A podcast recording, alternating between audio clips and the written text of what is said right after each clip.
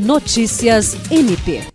O Ministério Público do Estado do Acre obteve na última quarta-feira a condenação de seis réus apenas que, somadas, chegam a 247 anos de prisão. O promotor de justiça Teotônio Rodrigues atuou no júri. Na denúncia apresentada pelo MPAC, consta que os réus de Emerson Antônio da Silva e Silva, José Roberto da Cruz Lima, Alexandre da Costa Lima, Bruno da Silva Feitosa, Gabriel Oliveira Gomes dos Santos e Rafael da Silva Campos Nascimento foram responsáveis pela morte do agente penitenciário Romário Cavalcante Alexandrino, executado a tiros no município de Porto Acre em 2017.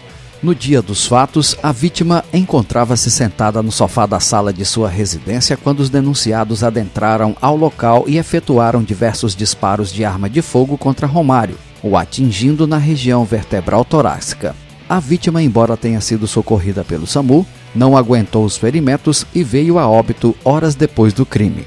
Jean Oliveira, para a Agência de Notícias do Ministério Público do Estado do Acre.